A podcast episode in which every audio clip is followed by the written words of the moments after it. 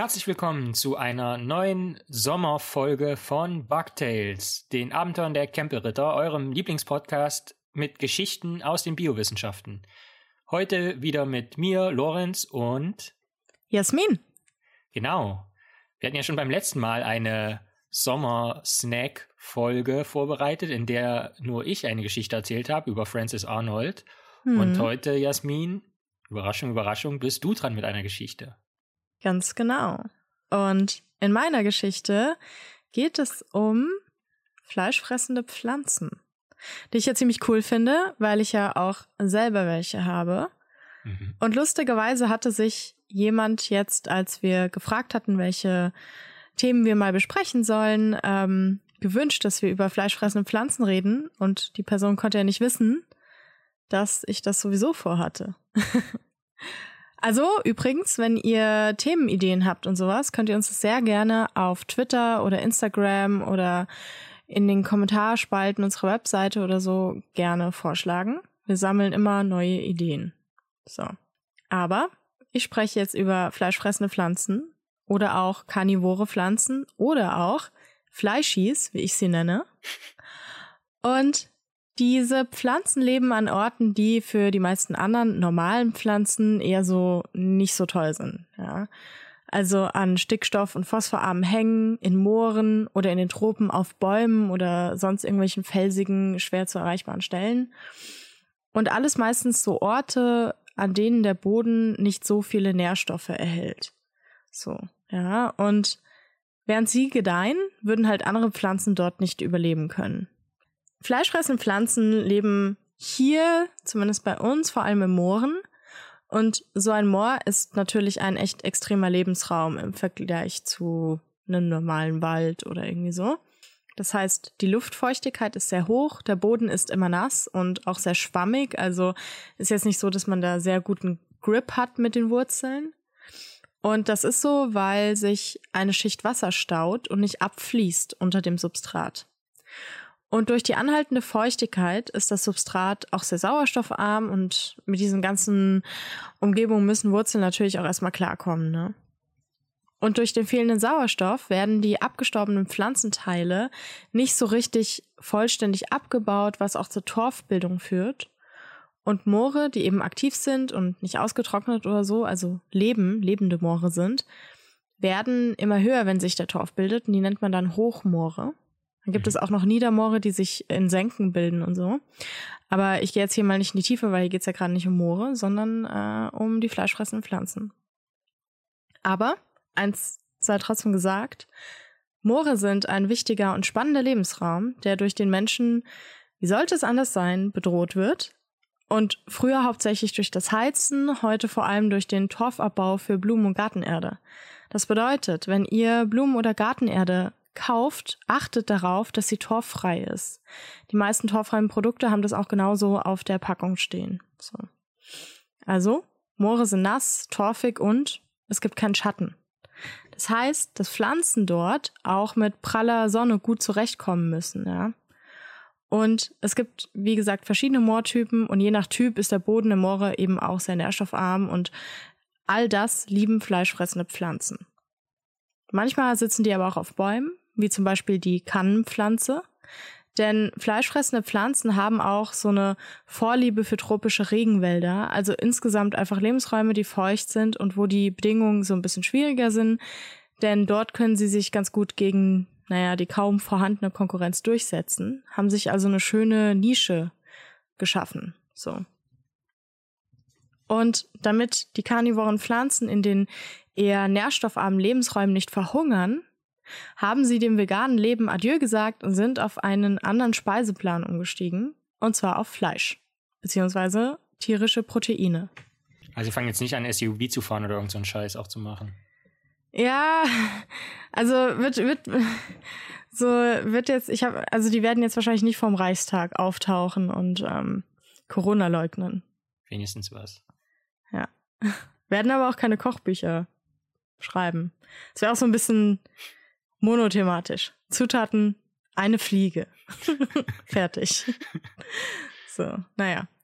Aber in der Regel essen fleischfressende Pflanzen also Insekten oder Mikroorganismen, weshalb man die auch als Insektivore nennt, bezeichnet. Doch bei so kleineren Wirbeltieren wie Fröschen oder Mäusen, da sagt auch eine fleischfressende Pflanze nicht nein, wenn sich da mal was rein verirrt, zum Beispiel in so eine große Kannenpflanze. Ja, also als kleiner Froschi lieber weiträumig umfahren. Und hier ein kleiner Funfact am Rande. Es gibt eine Froschart, die genau das Gegenteil macht. Microhyla borneensis aus Borneo wohnt ein Großteil des Lebens in einer Kannenpflanze, gemeinsam mit vielen anderen Lebewesen, zum Beispiel mit der Krabbenspinne Misomenops nepenticola. Aber ja, muss man halt Bock drauf haben, ist so ein Lebensraum. Aber ich meine, bei uns Menschen gibt es ja auch Leute, die wohnen freiwillig in Berlin. Würde ich jetzt auch nicht unbedingt empfehlen, sage ich aus Erfahrung. Also von daher, extreme Lebensräume äh, werden ja auch bei uns besiedelt. Aber zurück zu den Pflanzen an sich. Bei den fleischfressenden Pflanzen kommen fünf unterschiedliche Fangmechanismen zum Einsatz, die ich halt super spannend finde. Ich meine, viele kennen ja die Kannenpflanze. Die hat ja so, ähm, naja, Kannen. Das heißt, äh, die sehen aus wie so eine äh, etwas altmodische ähm, Kaffeekanne oder sowas. Langer Hals und unten so ein bauchiges Ende. Und da ist halt ähm, der Verdauungssaft drin, ja. Und die leben gerne in den Tropen. Und sie flirten dort ihre Beute mit einem verführerischen Nektarduft an und die Beute, also Insekten, krabbeln dann hinein und die rutschen dann an der glatten Wand dieser Kannen ab. Und ist die Beute jetzt erst einmal in die, in die Verdauungssäfte gefallen, kommt sie da auch nicht mehr selber raus. Ja. Also, und diesen ganzen, ganzen Mechanismus nennt man Gleitfallenmechanismus. Und dann gibt es die Variante von Sonnentau und Co. Die setzen auf die Klebefalle. Also zum Beispiel so kolbenförmige Gebilde, an deren Ende eben diese klebrigen, feinen Härchen sitzen. Die Beute wird dann natürlich auch wieder durch so einen Duft angelockt, bleibt dann an diesen Haaren kleben und ähm, wird je nach Art der Pflanze auch manchmal noch eingewickelt. Also dass die Blätter sich so einrollen, sodass die Beute halt wirklich nicht entkommen kann. Dann gibt es noch die Fallen, die mit einem Klappmechanismus funktionieren, wie zum Beispiel bei der Venusfliegenfalle. An den Blattenden sitzen die Fallen, die ja zusammengeklappt so ein bisschen wie so ein Taco aussehen und berührt die durch Duft und Farbgebung angelockte Beute die Rezeptorzellen innerhalb einer geöffneten Falle. Die sieht da so ein bisschen aus, halt so rund, wie so eine, keine Ahnung, Sonnenblume oder so. Dann schnappt die Falle zu und die Beute erstickt dann entweder in dem Sekret, das abgegeben wird, oder sie stirbt an Erschöpfung, weil sie natürlich immer wieder versucht, sich zu befreien, aber was halt ziemlich aussichtslos ist bei der Falle. Und dann, wenn das Sekret abgegeben wurde, setzt so langsam die Verdauung ein. Aber nicht alle karnivoren Pflanzen zielen auf Insekten oder andere, in Anführungsstrichen, große Beute. Es gibt auch noch Pflanzen, die so ein bisschen eher an kleineren Proteinquellen interessiert sind. Zum Beispiel der Wasserschlauch, Utricularia, den findet man in Gewässern. Und oben sieht er wie so eine ganz normale Pflanze, Blume, was auch immer aus, hat halt so Blätter, gelbe Blüten und sowas. Aber der Fallenmechanismus ist unter Wasser, wo sich mikroskopisch kleine Fangblasen befinden. Der Mechanismus, der ist ziemlich cool. Denn in den Fangblasen wird ein Unterdruck aufgebaut. So ein bisschen wie wenn man aus einer Limoflasche oder so Luft raussaugt und sie zumacht, dann ist die ja so ein bisschen eingedellt. Und genauso ist es bei den Wänden der Fangblase. Das heißt, da herrscht Unterdruck drin, die Wände sind, die Wände sind so ein bisschen eingedellt. Und die Blase wird mit so einer kleinen Klappe verschlossen, damit der Unterdruck auch bestehen bleibt. Und an dieser Klappe gibt es so ganz feine Borsten. Und mit Hilfe, wie immer, von chemischen Lockstoffen oder hier auch so winzigen Gebilden, die so ein bisschen aussehen wie kleine Algen, also wie Nahrung für die Zielgruppe, werden mikroskopisch kleine Beutetiere angelockt. Und sobald sie diese Borsten an den Klappen berühren, öffnet sich die Klappe, und zwar mit der schnellsten bekannten Bewegung des Pflanzenreichs. Denn die Dauer des Öffnungs- und Schließvorgangs liegt bei unter zwei Millisekunden. Also bevor du irgendwas checkst, ja, sitzt du schon in der Falle. Und wie gesagt, wird, wird diese Falle durch diese Borsten an der Klappe ausgelöst, aber die Borsten sind jetzt keine so Sinneszellen, sondern wirklich mechanische Hebel. Wenn man die berührt, geht die Klappe auf, der Unterdruck wird ausgeglichen, das heißt, das Wasser vor dieser Klappe strömt ein. Und wenn du als Beutetier dann natürlich drin sitzt in diesem Wasser, dann bist du halt ganz schnell da drin. So, ne? Und dann schließt sich die Falle und die Verdauung beginnt. Also ich finde den Mechanismus ziemlich geil, aber ich kann mir auch vorstellen, wenn das jetzt hier zum Beispiel Mikroorganismen hören, diesen Podcast, finde ich nicht so gut. so, mhm. kleine Krebse oder sowas. so, die denken sich so, nee, Plankton, kein Fan, ja. Und als fünften und letzten Mechanismus gibt es den Fangmechanismus der sogenannten Reusenfallen, Genlisea. Und die Fangblätter der Reusenfalle sind schlauchförmig, so korkenzieherartig, gedreht und ragen in den Boden rein. Und innerhalb dieser gedrehten, schlauchförmigen Fangblätter haben sie nach innen zeigende Härchen.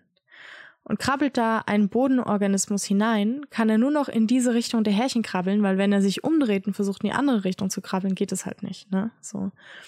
Und die Tiere müssen also wohl oder übel in diese eine Richtung krabbeln und blöderweise wartet da dann der Verdauungstrakt auf sie. So. Aber karnivore Pflanzen unterscheiden sich jetzt nicht nur im Fangmechanismus, sondern auch darin, wie sie die Beute dann verwerten. Denn nicht jede karnivore Pflanze verdaut selbst. Also, ich meine, wofür gibt es bitte Personal? Ja, es kann ja auch mal schön jemand anderes erledigen. So ein bisschen so, als hätten sie so einen Koch angestellt oder so. Vorkoster. Und ja, ja, nicht Vorkoster. Nee, weil man isst ja in der Regel nicht den Code des Vorkosters. Also. Gut, man weiß Aber nicht, wie es das. den Code des Kochs, oder? ja, eben. Deswegen ja. Er kocht ja quasi einfach nur. So. Auf eine zum Teil eklige Art und Weise. also, Beispiel. Roridola gorgonias ist eine karnivore Pflanze, die auf Klebefallen setzt, wie wir vorhin besprochen haben. Also kleben an Härchen fest, wird zum Teil eingerollt. Und die lebt aber in einer Symbiose mit Wanzen. So, aber als Wanze denkst du eigentlich so als Insekt, naja, krabbelst du drauf, klebst du auch fest. Aber die haben so eine Spezialbeschichtung auf dem Panzer. Und diese Spezialbeschichtung schützt sie vor diesem Kleber. Das heißt, die Wanzen finden die Beute, die da wehrlos festklebt, dann essen die die Beute, dann seilen die gemütlich einen ab und das verdaut dann die Pflanze. So, die essen also Kot, weil die Wanzen dann schon die großen Bauteile quasi aufgespalten haben. Das äh, scheiden die aus und die Pflanze hat dann nicht mehr so viel Mühe, das aufzunehmen. So. Die fleischfressende Pflanze Darlingtonia californica setzt eher auf kleinere Dienstleister und die hat ein Gleitfallensystem, also auch so, dass man da reinfällt und dann sind die Wände so glatt, dass man nicht mehr hochkommt.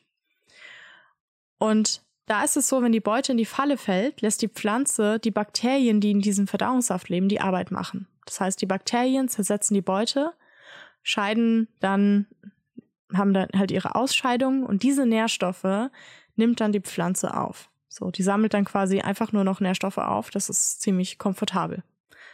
Aber natürlich gibt es auch Pflanzen, die sich selber die Blätter schmutzig machen wollen. Ja, die haben da jetzt nicht so, die sind ja jetzt nicht so verwöhnt, so versnobbt. Zum Beispiel der Sonnentau. Der ist sich halt nicht so schade, die Beute durch eigene Enzyme ganz allein zu verdauen, weil äh, ist ja auch schon groß, ne? so. Selbst ist die Pflanze. So. Und ich weiß nicht, wie es bei dir ist, Lorenz. Hattest du als Kind selber fleischfressende Pflanzen? Als Hauspflanze? Also ich jetzt nicht, aber mein, mein Großcousin, der hatte so eine Venusfliegenfalle. Und äh, wenn ich bei dem war, habe ich mir das manchmal so angeguckt, aber das war, da muss man auch immer vorsichtig sein, weil man, man durfte die auch nicht überfordern so. Genau, ja, das ist äh, genau richtig. Da hat dein Cousin äh, sehr was Wichtiges erzählt. Also viele Leute lieben ja fleischfressende Pflanzen, ja. Und zum Beispiel hier im Palmgarten kann man die kaufen oder auch auf den Baumärkten oder so. Aber so eine richtige Beratung dazu gibt's meistens nicht. Und dann mhm. kauft man die, bringt die nach Hause und nach einer Weile verrecken die halt. So, ja, das ist so quasi der Standardzyklus einer fleischfressenden Pflanze und das ist total schade, weil die müsste nicht sterben. Man muss sich halt nur an bestimmte Regeln halten. Die erzähle ich jetzt noch ganz, ganz, ganz kurz so ein bisschen.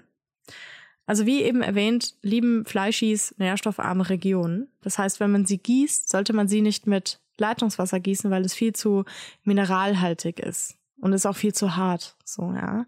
Und Fleischis sind ja so ein bisschen dievenhaft, die möchten bitte gerne destilliertes Wasser oder Regenwasser. Ja. Damit möchten die gegossen werden, beziehungsweise lasse ich meine in so einer ähm, paar Zentimeter hohen Schicht Wasser einfach stehen mit ihren Töpfen. Und äh, sind da halt ein bisschen picky. Also wenn ich denen da jetzt hier mit dem Frankfurter Leitungswasser komme, das ist so hart, kannst du einen Löffel reinstellen, der steht, ja, dann äh, ist vorbei. Also, ja. Und ja, es ist auch cool, dabei zuzuschauen, wie so eine Pflanze Beute macht, ne? Aber die meisten Leute schmeißen dann Käse rein, weil Proteine oder Wurst, das ist aber in der Regel viel zu viel Masse. Ich meine, so eine Fliege, die hat jetzt nicht so viel an sich, das meiste ist irgendwie Skelett, ja, ein Flügel und so Zeug und nur wenig mhm. Weichstoff. Und wenn man da halt so ein Stück Wurst reinlegt oder so, verschimmelt halt der Greifarm oder der Kopf. Das ist viel zu viel, die kommen mit so viel nicht klar. Das heißt, nicht einfach irgendwas füttern, das ist auch anstrengend für die Pflanze, wenn sie zum Beispiel so einen Klappmechanismus hat, wie äh, die Venusfliegenfalle, die einfach lassen. Zur Not irgendwie eine Fliege, die äh, man erwischt oder sowas, die kann man da reinlegen, aber bitte nicht mit anderen Sachen füttern, auch nicht mit Fleisch oder so. Das ist auch ein sehr hoher Energieaufwand für die Pflanze. Und fleischfressende Pflanzen leben ja in Regionen, wo es andere Pflanzen eher schwer haben. Das bedeutet, dass sie in der Regel keine größeren Pflanzen haben, die ihnen Schatten spenden. Das heißt, sie brauchen es sehr, sehr, sehr, sehr hell. Und viele Arten brauchen auch wirklich so die brutale Sonne. Ja, Halbschatten könnt ihr vergessen. Nordfenster könnt ihr auch vergessen. So, vielleicht gerade noch so im Sommer, aber im Winter könnt ihr euch dann schon mal verabschieden von, von euren Pflanzen. So, und es kann ja sogar sein, dass sie vor allem im Winter deshalb eine extra Beleuchtung brauchen. Das heißt, vorher über die Lichtbedürfnisse der Art informieren, weil das auch von Art von Art äh, unterschiedlich ist. Und darauf dann auch achten, dass die Luftfeuchtigkeit super hoch ist. Also ich stelle meine in so abgedeckte Aquarien oder irgendwelche Glastönchen ähm, oder so, die ich abdecken kann, damit es da schön feucht und nass drin ist. Und Manche der fleischfressenden Pflanzen brauchen Winterruhe, andere brauchen auch im Winter Licht und manche finden 80% Luftfeuchte toll, andere wiederum möchten gerne 100%. Und jede fleischfressende Pflanze ist anders und möchte halt auch sorgfältig gepflegt werden. Also nicht einfach nach Hause nehmen, das Beste hoffen. Ja, es sind ja auch Lebewesen so. Und es gibt, die sind total toll. Natürlich möchte man die dann auch gern haben. Es gibt hunderte von Arten und fünf davon gibt es tatsächlich auch hier in Deutschland. Das Fettkraut, den Sonnentau, die Wasserfalle, die Schlauchpflanze und den Wasserschlauch. Und dann bleibt noch zu sagen, fleischfressende Pflanzen sind sehr coole Typen, die sich hochspezialisiert an eine sehr schwierige Umwelt angepasst haben. Und deshalb finde ich die sehr super und sehr spannend. Und damit ist die Geschichte auch schon vorbei. Vielen Dank. Ich habe äh, vielleicht eine nicht ganz ernst gemeinte Frage. Mhm. Und zwar, wie nennt man ein Tier, was sich von der Kannenpflanze ernährt? Ähm, Brite? Weil Kanne, Tee? Weiß ich nicht. Kannibor. Alter.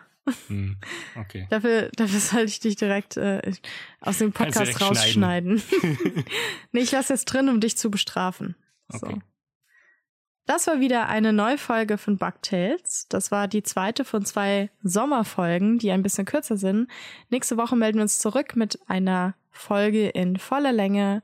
Und wir hoffen natürlich, dass ihr uns abonniert, dass ihr euren FreundInnen allen Bescheid sagt, wie toll dieser Podcast ist und bewertet uns auch gerne auf gängigen Podcast-Portalen möglichst lobhudelnd und ganz begeistert mit tausend Sternen. Und wir freuen uns, wenn ihr das nächste Mal wieder reinhört. Bis dann. Macht's gut.